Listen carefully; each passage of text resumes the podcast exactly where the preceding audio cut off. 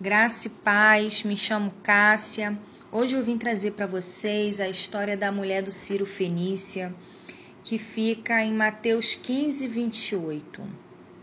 E no texto diz: Então respondeu Jesus e disse-lhe: Ó mulher, grande é a tua fé, seja-te feito como queres. E desde aquela sua hora, sua filha ficou sã. A mulher de Ciro Fenícia tem um testemunho de fé inestimável. Sendo grega culturalmente falando, Ciro Fenícia de origem e não tendo direito às bênçãos que foram reservadas ao povo de Israel, ela decide ir ao encontro de Jesus. Em Marcos, é, em Marcos 7, do 24 ao 30, fala da mulher gentia que manifesta sua fé. Em Marcos 7, do 24 ao 30, fala: levando-se dali, foi para as regi regiões de Tiro e Sidom, e entrando numa casa, não queria que ninguém o soubesse, mas não pôde ocultar-se, porque logo certa mulher, cuja filha estava possessa de espírito imundo, ouvindo falar dele, veio e prostou-se-lhe aos pés. Ora, a mulher era grega e de origem ciro-fenícia, e rogava-lhe que expulsasse a sua filha o demônio. Respondeu-lhe Jesus: Deixa que primeiro se fartem os filhos, porque é bom não é bom tomar o pão dos filhos e lançá-lo aos cachorrinhos. Ela, porém, replicou e disse-lhe: Sim, senhor, mas também os cachorrinhos debaixo da mesa comem das migalhas dos seus filhos. Então ele disse: Por essa palavra, vai, o demônio já saiu da sua filha. E voltando ela para casa, achou a sua filha deitada sobre a cama e que o demônio já havia saído. Em Mateus 15, 28, nos traz que a mulher tem um problema. Ela tem uma filha endemoniada. Então, a mulher acreditava que se ela se aproximasse de Jesus, a situação que ela estava vivendo de dor, opressão, de tristeza, de amargura de alma, de ver sua filha doente, poderia ser mudada. Logo, a mulher, com garra, com muita coragem e com muita fé ao encontro de Jesus, a mulher gritava muito, ela suplicava. Jesus, naquele momento, não lhe falou nada. Jesus ficou em silêncio. Seus discípulos, ao ver aquela mulher em desespero, uma mãe desesperada gritando para se aproximar de Jesus, os discípulos pediram a Jesus para parar, para fazer com que aquela mulher parasse. Só que Jesus disse que ele foi enviado somente às ovelhas da casa de Israel.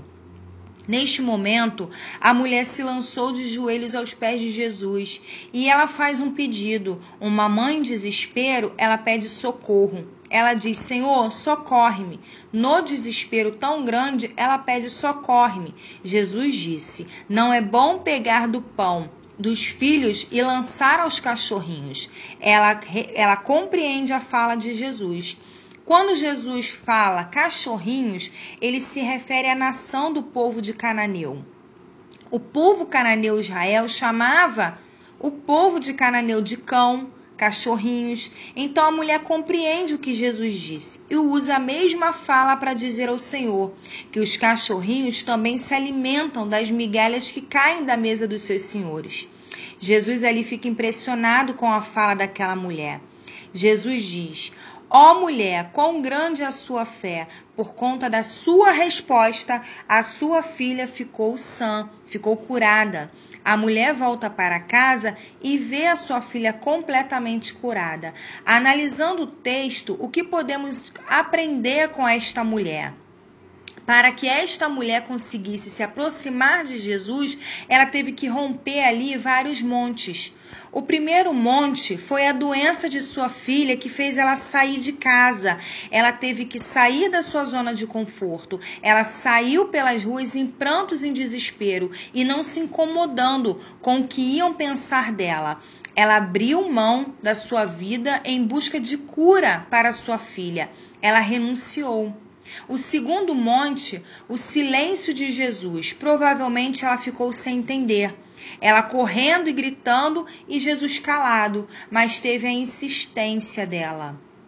O terceiro monte foram os discípulos que se incomodaram com os gritos, tentaram impedir que ela se aproximasse de Jesus. A mulher persistiu e foi com coragem. O quarto monte foi a palavra ríspida de Jesus em fazer uma comparação com os cachorrinhos. O mais impressionante é que ela não desistiu.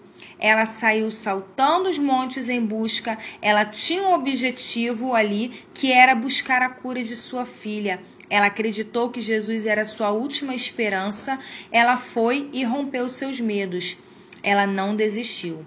O que a mulher de Ciro Fenícia deixa para mim, para você, é a fé, a esperança, a coragem, o esforço e a confiança. A identidade não foi revelada, mas a sua fé sim foi registrada.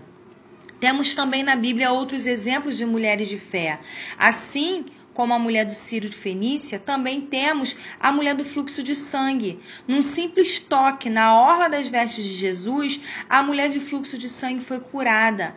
A mulher do fluxo de sangue estava fraca, 12 anos com hemorragia não tinha força para encarar uma multidão e ir até Jesus.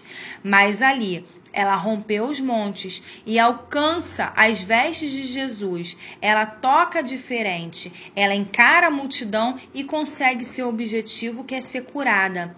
Que possamos tocar com fé em Jesus, que possamos romper nossos medos, que possamos insistir e nunca desistir, porque para Deus nada é impossível que possamos buscar a face do Senhor com muita fé. Assim como essa mulher de fluxo de sangue, assim como a mulher do, de Ciro Fenícia, elas encararam, elas colocaram a sua fé em primeiro lugar e diante da sua fé, Deus foi lá e Deus curou. Assim eu digo para mim e para você neste dia. Nós temos um problema, nós temos uma dor, nós temos uma cura, mas ainda assim colocamos a nossa fé, porque eu creio que o Senhor vai estar curando, vai estar enviando a providência em nossas vidas. Assim eu termino o texto deixando essa reflexão ao coração de todas vocês.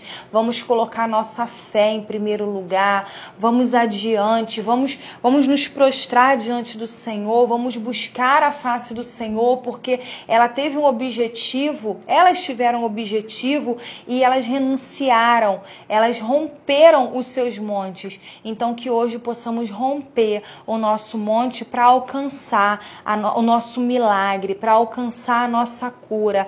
Então eu deixo aqui para vocês a palavra de hoje é fé. Assim eu agradeço a minha oportunidade. Em nome de Jesus. Amém.